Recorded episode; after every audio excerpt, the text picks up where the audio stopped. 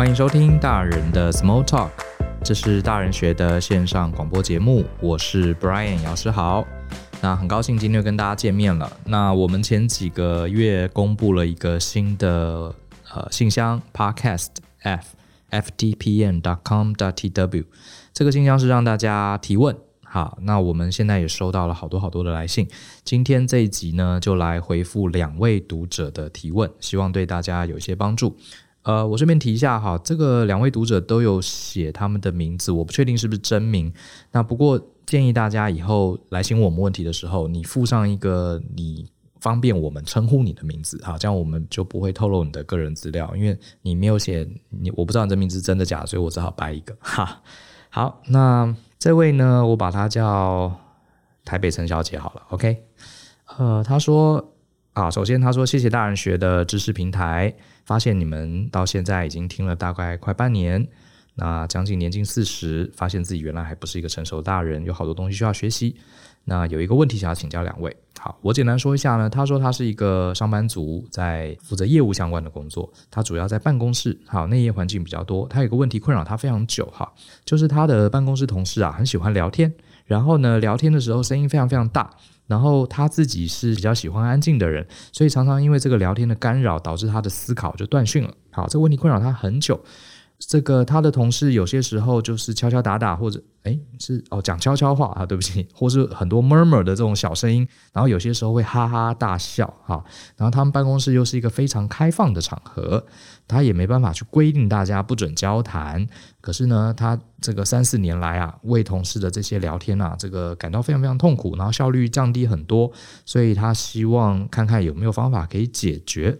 呃，这个问题，我觉得我从几个方面来谈。我先谈比较小的方面，技术面好了。如果大家很喜欢聊天，你又是一个很需要安静的人，呃，现在其实我鼓励你直接去买一个这个无线蓝牙耳机啊，这个就可以解决你的问题，而且是要有降噪功能的。像我自己用过 Sony 啊，有一款我觉得蛮好用的。然后后来我又这个，因为我是果粉嘛，所以我又买了这个 Apple 的 AirPods Pro 啊。我觉得非常满意，好，Sony 的也很好，Apple 的也不错。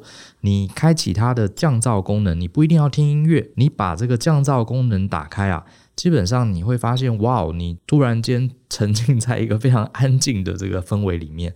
呃，有些时候我我比较不怕吵，哈，我个人比较不怕吵。可是有些时候我在比如说在星巴克啊，背景环境有人在聊天，我是很 OK 的，我甚至还喜欢呃有一些背景噪音。可是如果刚好隔壁有一桌，好，这个讲话特别大声哈，呃，特别高亢，那确实也会干扰我。那这时候我就会把这个耳机戴上去，把降噪功能打开，或者是我会去放一些比较轻的音乐，像如果你用 Apple Music 或是用 Spotify。它里面都有一些情境音乐，甚至是叫做这个 study music 或是 focus music，就是专门你要专心的时候，它会放了一些不干扰你的音乐。甚至有些时候我会放一些下雨的声音啊，诶，我不知道为什么，我听到下雨的声音，我特别容易静下来，好工作。那你自己找到这些方法，然后你就戴上耳机开降噪。然后，甚至如果你的同事很喜欢找你聊天的话，你还可以买大台的降噪耳机。这是我以前试过的，就是这个耳机是头罩式、全罩式的，所以你戴上去，同事就知道，啊，你现在不想被打扰。可是他们可能以为你在听音乐，对不对？所以他们就不会来跟你讲话。那事实上，你有没有在听音乐呢？其实不一定有，你也许只是把降噪功能打开而已。哈，所以我觉得这个问题技术上应该是蛮容易解决的啊。你就戴上耳机，那当你想聊天的时候呢，你就把这个全罩式耳机拿下来，他们也知道哦，你现在是 ready to talk 啊，这个可以聊天的状况。不知道你有没有想过这个问题？我觉得应该还蛮容易解决的。好，那当然从长线的角度来看，呃，第一个。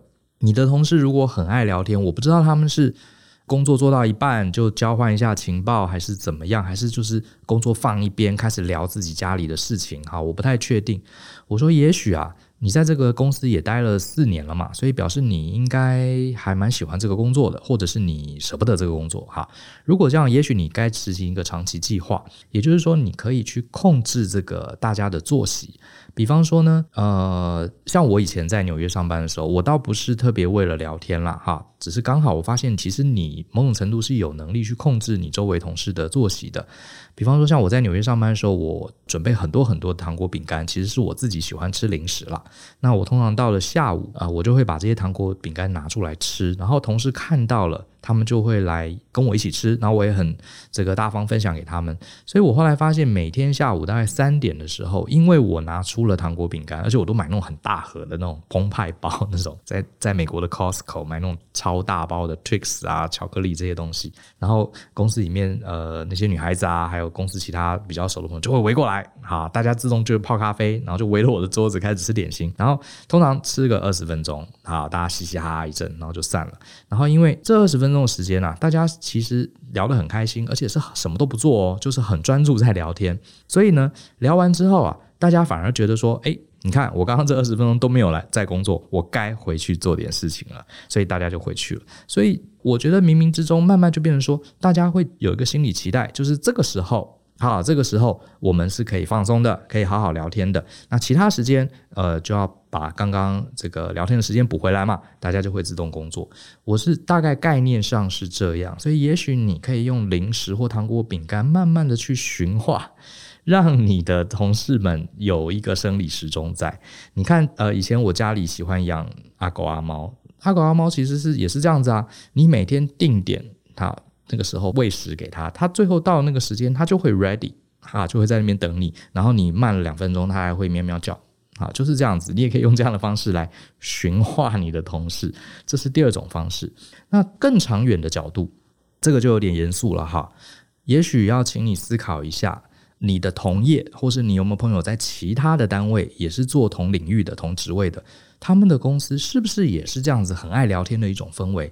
因为我得说啊，每一种行业都有它一些特殊的属性。好，这个行业的人通常都是某一种人，或是他们有某一种属性，这种事情是存在的。因为我在顾问行业嘛，做了很多年，我常常跑不同的产业的公司，我发现医疗体系、软体公司、科技，或是硬体，或制造业，或是流通业，好。其实都很像诶，就是同产业的人那个调调，或是他们讲话的习惯，还有他们工作的这种氛围哈，环境是比较活泼还是比较冷调，其实是很像很像的哦，真的很像哈。因为我刚好难得有机会跨这么不同产业，所以你也要深思一个问题：也许你的产，如果你的产业都是像这样非常重视同事间轻松聊天的，然后你又是特别啊不习惯这种办公场合有讲话声音、有闲聊的。我觉得就长远而来说实话哦，你可能得认真考虑，也许你并不适合这个产业，也许或者是你换个职位，或是换一个领域，说不定会更适合你。我为什么会这样讲呢？因为我自己年轻的时候就有这样的体悟。我最早其实是土木工程师，哈，所以我第一份工作其实是在工地那上班。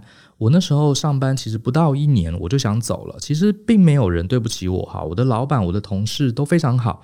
然后工作本身也非常有趣，好，而且呃，当时老板也很大方，给了我非常好的薪水，而且我在工作上还可以呃常常用英文跟外国人沟通。其实那个工作基本上是完美的，perfect。可是只有一个问题让我必须得离职，就是那个工作的环境，还不是说工地环境很脏乱哈，没有呃冷气吹，还不是这种物理性的环境，是它一个软性的环境。怎么说呢？因为我当时发现我在工地上班啊，大部分的人都是。工程师还有工人，你会发现，我不知道该怎么讲，这样讲可能有点不礼貌哈。如果我真的讲了你是这个行业觉得不开心，那呃，好，很抱歉，我先道歉，我也没办法。我觉得那个行业的人比较不重视逻辑思考，就是说他们很急，因为常常要赶工，常常碰到问题就当下要马上解决。比如说，诶，这个窗户的尺寸不对啊，装不上去啊，对，他们也会想办法赶快解决。可是他们通常不会去思考为什么会发生这个问题。好，下次要怎么避免？好，是不是我们工程图或者什么设计流程有错？好，他们比较不会去想那么深的问题，因为赶工很重要嘛。而且有些时候工人你让他在外面曝晒太久，时间到他准时要下班了，所以在那个产业都是怎么样？挖东墙补西墙，哈，这个头痛医头，脚痛医脚。我说的有点不客气，就是这样的一个产业。所以每次解决问题了，大家就下班就很高兴，就觉得今天的活已经干完了。等到下次又有重复的问题出来，然后当你跟老板想要解决这个问题，老板也觉得我先把这一场工程先做完再说，好不好？先领钱再说，你不要跟我谈那个管理的问题，不用跟我谈什么前因后果。那我自己呢，是一个我觉得我的思考不是一个很快速的人，我希望把事情从头到尾搞清楚，然后再来慢慢想对策的人。所以我那时候就发现，我周围的人都没有像我这样的人。所以久而久之，你就会发现你在那个环境很痛苦，然后你常常提出一些问题要改善，很多人觉得你是神经病。这个问题已经解决啦，这个我们把那个窗户削到一个角就装进去了，你为什么要担心什么设计流程或者沟通的问题呢？好，他们觉得我很奇怪，所以我在那个领域久而久之，呃，我就觉得嗯，不对。这个工作虽然我不讨厌，可是它整个产业啊，就是不是那么重视整个长线思考的这样一个产业，因为它有它的背景在哈，要马上解决问题，而且每个案子等于是又重来一次，好，所以你呃，他们不太重视长线，而且很多工程公司啊，他接了两个案子他就倒了，或者他收掉又另起炉灶，它是这样的一个产业，所以我就没有办法了。好，我觉得我在这里面不光是呃，这个跟大家。在这方面很难找到共同话题。另外一方面，我也发现我的思考模式，我在这个领域啊，应该很难做到非常好啊，因为他们并不是 appreciate 我这种特质。然后后来呢，我又换了工作，换了另外一个工程师去当这个设计结构设计工程师。其实那个工作也是 perfect 哈，老板对我很好，也是一家非常棒的公司。那呃，各方面我周围的同事也都教我很多很多东西，也很棒哈。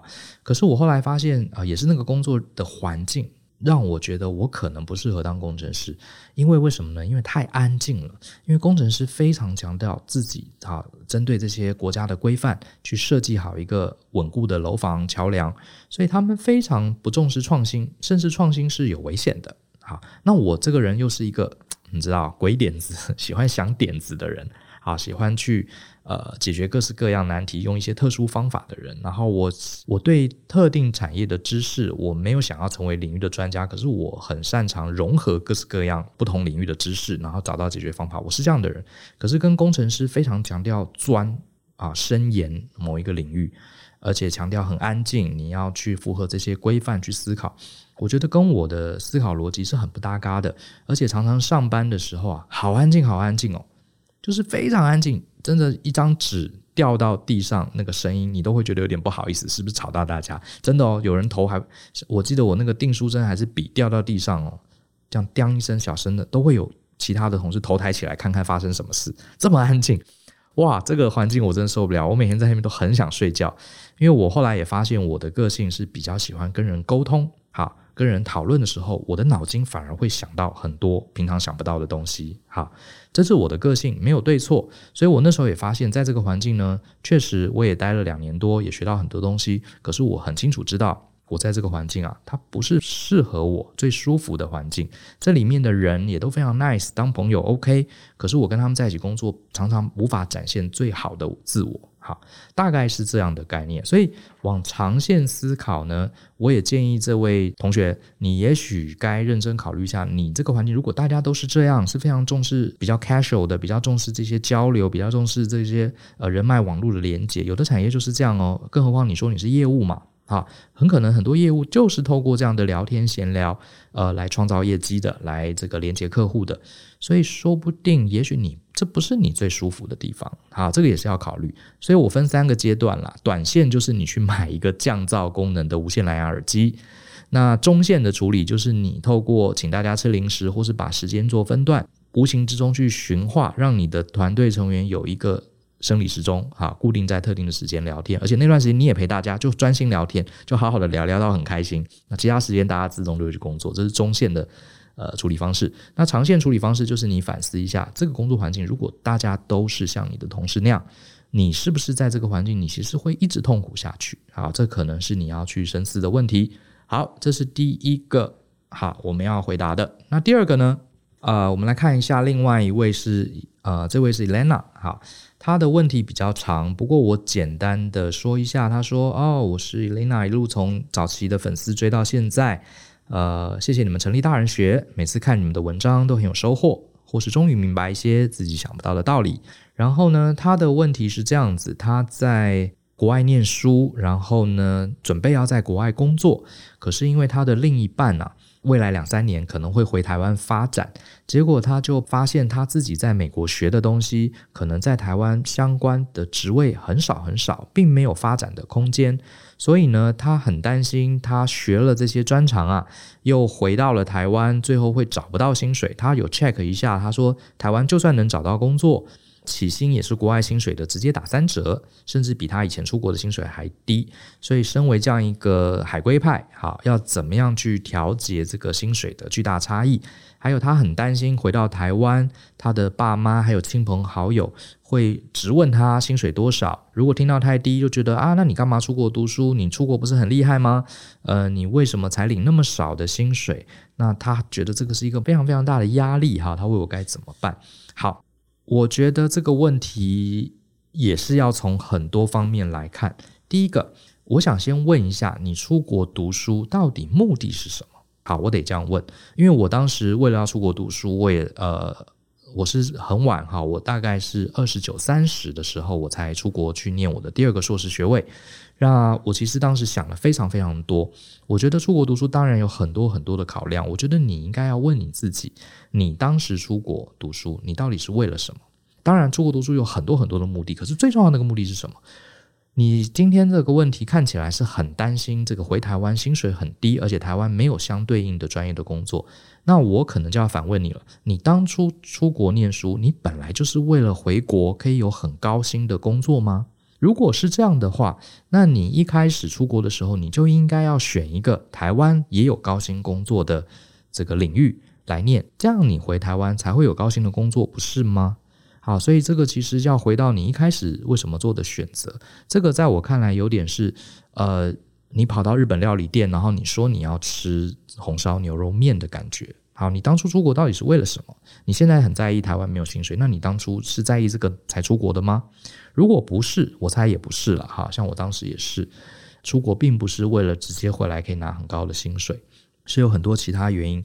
那如果是，那那些其他的原因是什么？比方说，你出国读书，纯粹只是想要有一个学历。那你现在学历也得到了，那你知道学历高本来就不代表你短期就能拿到很好的薪水，可能在长期你会拓展人脉，你会在自己专业上有一个背书，可是并不代表马上就可以拿到薪水。所以，如果既然这样子，你你又不是为了薪水，那你何必担心回台湾一开始薪水很低呢？总是要慢慢累积的嘛。好。那如果你在国外读书，你是考虑要在国外上班，你一开始出国读就是要念一个国外有的领域，而且是要在国外上班。好，那这个又是另外一个问题了，这就是你跟你的另外一半要讨论的啊。既然你的人生目标是在国外读书，然后要在国外找工作，那现在你的另外一半要回台湾，呃，你们难道没有去聊过吗？互相去权衡吗？比方说，你老公想回台湾，你想要在美国，那你们接下来。要怎么取舍，对不对？等于是一定要有人放弃，或者是你们要想出一个第三方方案。我有一个朋友就是这样哦，他们夫妻两个，呃，一个是台湾人，一个是大陆人，他们在国外读书，就后来，呃，一个也是一个想待美国，一个想想回亚洲，然后最后他们的取舍是选了一个不是台湾也不是美国的地方，哈，去新加坡之类的，哈，这个搞不好也是一个你们的选项，因为新加坡也许有很多工作机会是台湾没有的，所以既然你。都已经决定要跟着他回台湾，那你们这方面你们两个就要好好去聊啊。所以关键还是在于你当初为什么要去国外念书？你希望透过出国念书，你到底一开始想得到什么？这件事情你可能要回忆一下，才有办法解决你现在的问题。呃，对，否则的话就是一个逻辑矛盾嘛，对不对？你。既然是想要出国读书，回台湾拿薪水，那你现在怎么又突然发现台湾其实薪水不高？那你当初应该就不要出国念书，对不对？好，这是一个逻辑问题。所以我借由这个同学的问题，也跟大家提醒：你在做选择，人生中每个选择的时候，没有选择，没有所谓的对错。可是你一定要知道你为何而选，你到底选择这个东西，你期待什么？没有一个选择是所有的领域通通都会得分，然后没有任何缺点的，不可能。所有的选择都有得到一些，也会失去一些。那有没有真的得到你要的东西？那失去的东西是不是你可以接受的？这是你一开始要选择的。如果你一开始都没有想清楚，不知为何而选，你很可能碰到人生稍微有一点变动的时候，你就会慌了手脚，就会觉得哎呀，这个也不对，那个也不，全部都不对。好，因为你没有得到你要的东西，可是却却接下来要面临很多的失去，好，你就很难去权衡了。好，这是一个我想提醒 Elena 去思考的点。等于是，我相信你当初出国，你一定也有想清楚，只是你可能现在忘记了。好，你当初要的是什么？好，那另外提醒一下，你不能什么都要。好，人生选择没有一种选择是什么都要的，不可能。好，你要记住你那个最原始、最重要那个选择是什么。那第二个就是，呃，他提到了，哦，我附带再提一下，其实这个问题还是有一些解法的哈。比方说，你们可以认真考虑是不是在美国，夫妻两个，如果说不定你老公也可以在美国发展。好，因为你这边写的是未来两三年可能得搬回台湾发展。各位，两三年的时间其实很长诶，你看，二零二零年发生的事情超过人类一百年发生的事情，何况未来两年还是未定之数。我倒觉得你不用为了未来两年这么久，你老公得回台湾发展。这里面可能有很多，当然了，你老公也许是富二代要回家接家业，maybe 是注定要回来。可是我觉得也不一定是注定啊。你们还有两年的时间，你们可以好好讨论这个问题。到底我们想要留在国外继续发展，一起在国外找工作，或者是一起回台湾，然后我们各自怎么样配合？还有呢，就是或者是我们可以去第三方啊，对不对？我们可以去新加坡啊，或是去澳洲啊，或是去其他国家，我们一起在那边打拼也是可以。我觉得我建议你啊，先不要去忧虑，好，不要把路走死了，你就先把你们两个人未来两年所有的路全部列出来。好，全部列，先不要想这些路合不合理，你就全部列出来，先把选项摊开。那我们之前也讲过，人生做选择，不要把它变成只有 yes or no 的是非题，这样子你会卡死。你把所有的选项列出六个、七个，比方说像我刚刚讲啦，你们两个都在美国。或是一个在美国赚钱，一个在远端，诶，远端工作也是一个啊。或者两个都回台湾，然后你透过远端继续跟美国的公司工作。我以前回台湾的时候，也是连续一年多都还跟美国在线上工作。这个时代了嘛，其实越洋工作、远端工作是很常见的啊，对不对？这些是不是都是选项？啊，先不要想可不可能，都把它列出来。或者是你们两个去新加坡一起在那边工作，都有可能。好，或是你们一起创业啊。好，或者是你回台湾创业也是一个方式。好，或者是搞不好台湾未来两年就出现你在美国学的东西的工作机会，也是有可能。因为现在台湾嘛，好多好多的欧美的大厂慢慢都进驻台湾，你有没有花时间去 study 这些新的欧洲的大企业来台湾开放的工作机会呢？哦，我得说，接下来两年还有很多很多的变数。好，还有很多变数，这些变数不一定是不好的，通常也代表一些契机。先不要焦虑，好不好？先去做一些调查，研究一下你有哪些路可以走，把这些路通通列出来，说不定里面有更好的路啊！不一定是说非得回台湾，然后拿那个只有三折的薪水，啊，不一定的。好，那另外呢，Elena 也提了一个她很困扰的，其实这个是老问题啦，就是爸妈会问我们的薪水，亲朋好友会质问我们啊，出国读书为什么还拿那么少的钱，然后会酸言酸语什么有的没的。好，这个问题啊，真的。这个我真的讲了很多次了，我觉得呢，我不想帮着你去骂这些父母跟长辈，虽然我觉得是他们有问题，可是我得说啊，我们人呐，在成为成熟大人的这个过程中啊，不要讲成熟大人，所有的人都是渴望别人认同的，好，我们都不例外，我们都很需要别人的认同。可是呢，当我们是小孩子的时候，这个认同啊，大部分来自于大人，老师认同我们，爸爸妈妈认同我们。啊，学校认同我们，给我们好成绩，给我们奖品，爸爸妈妈称赞我们，然后我们的叔叔伯伯、阿姨姐姐说我们唱歌好好听哦，说我们表演的好棒，认同我们，所以我们是在大人给予我们的认同，好，下慢慢长大的。可是我得告诉各位，当我们真正成为大人的时候，那是完全不同的生物。你开始这个认，你还是很需要认同哦，可是这个认同的来源啊。必须慢慢的从外在的认同转移到你内在对自己的认同，这个转换非常非常重要。如果你没有办法在成为大人的阶段啊去做这个转换，你一直到三十岁、四十岁、五十岁，你做的任何的决定、做的任何的事情，你还是期待有外人来认同你，哇，那你的人生可能会很辛苦，而且你会很迷惘。因为为什么？这个社会上最在意你自己的人是谁呢？就是你自己啊。别人，你的亲朋好友说你薪水高低，他们讲完了，吃完饭回家了，他接下来也处理他的事情了，他也不会一天到晚惦记着你。即使是你的父母，你父母也有他的人生要过，他可能今天说你薪水很低，你回台湾这样很不应该，念了你一顿，念完之后，他可能也就担心两三天，他有他别的事要担心的。真正跟着你活到老，活了一辈子，决定你的人生的，就是你自己本人。所以，你今天的生活，等你成为大人之后，你要思考的是给予自己认同，而不是你父母的认同，或是亲朋好友的认同，或是家人朋友的认同。好，社会的人，那其实你会失去平衡的。好，不能再像小孩子一样。所以呢，你很怕人家问你薪水，你很怕人家问你，呃，出国读了书，然后又没有找到好工作。我猜有很大的原因是因为你自己对你的未来职涯，对你自己的人生抉择，你其实还是很迷惘的。也就是说，你自己本人啊，也许并不是还那么认同自己的人生的路，也并不是认同很认同自己对未来的规划跟选择。所以别人一提，把你内心里面的那个犹豫。把你内心里面那个我们叫做软肋给挑出来，所以你会觉得非常非常的痛苦。所以呢，与其你问我我该怎么应付这些酸言酸语的家长、亲朋好友，我反而希望给你一个更好的建议，就是你该怎么样找回你对自己的认同。好，这个才是重点。你想想看啊，今天这个马云好了，我们讲马云。呃，如果今天有人指着马云说啊，马云你长得好丑哦，你那个脸长得像外星人一样。你觉得马云有差吗？对，也许马云不是帅哥，可是他会在意这个吗？他并不是说因为他有钱所以他不在意，因为马云他本来就不是演艺圈的人，他的人生的追求本来就不是高颜值，所以你说他不是高颜值这件事情根本不会刺痛他啊。当然也许会了，我不晓得，因为我我也不认识马云。可是 anyway，可能这件事情伤不了他，应该这样讲，好，应该伤不了他分毫，因为那根本不是他的重点，不是他人生的追求。啊，不是他人生的追求。我觉得你可以看一看你周围，你周围一些你觉得呃比较知道自己人生方向、比较笃定，哈，有对自己的规划有笃定思考的人，你会发现他们也不是完美的，他们也不一定什么都对啊，甚至不一定赚很多钱。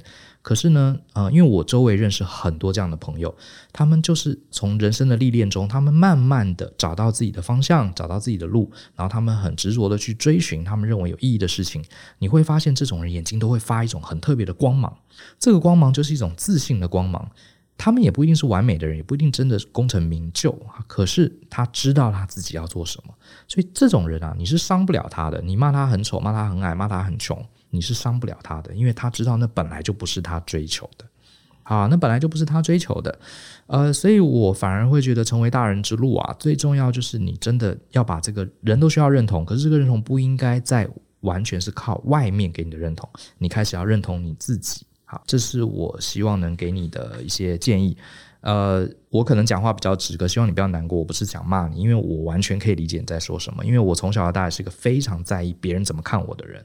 可是我后来发现，当你知道自己要做什么的时候，别人对你的意见啊，真的就还好，真的就还好，你就是虚心受教就好了。好，那我这边哦，对了，我之前好像有一集就是专门在讲这个嘛，好像是第五十四集啊，五十四集，你可以听听看。这集是讲呃，为什么我们对他人的看法特别在意。那我记得我好像有提过父子骑驴的故事哈，父子骑驴的成语，呃，大家应该知道，这个父子就很在意别人的想法，所以怎么样骑这个驴都不对。那我觉得怎么解决父子骑驴的这个困境呢？就是找到你对自己的认同。好不好？那这就是呃我给你的建议。那希望你好好加油，在国外的日子其实应该开心一点哈。不管你将来会不会回台湾，既然你能在国外，就有很多机会吸收很多的新知，感受到很多文化。我觉得你不用担心啦，你开开心心的，因为你看啊，你还有机会去国外，还跟你的另外一半在一起，而且你接下来还有很多选择哦。你可以在国外工作，你也可以有机会回台湾，甚至去其他亚洲地区。所以这是一个值得开心的事情。好，不要因为这种事情被卡住了，你反而跟你。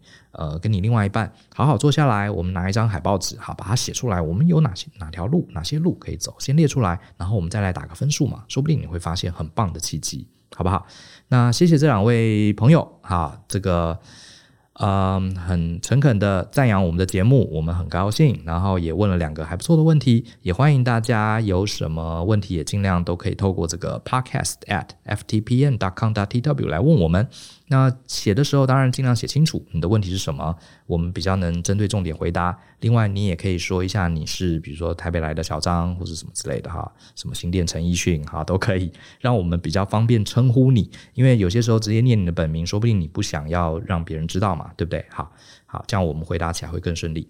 好，希望你喜欢今天的节目，那也欢迎大家有空啊，不一定是听 Podcast，也可以上 Google，好，Google 大人学，我们有一个报名的网站，课程网站里面有非常多很好的课程，鼓励大家逛一逛，看一看。我们上个礼拜我讲一个演讲，叫做“寻找天赋与热情的系统化做法”。然后呢，班上有七十个同学来听演讲。结果我问了一下，有谁是因为听了 Podcast 节目才认识我们的？结果你猜有多少人？居然有二十个人举手，我吓了一跳哈。所以其实蛮多 Podcast 的听众朋友，慢慢的也都加入我们这个大人学的社群，蛮开心的哈。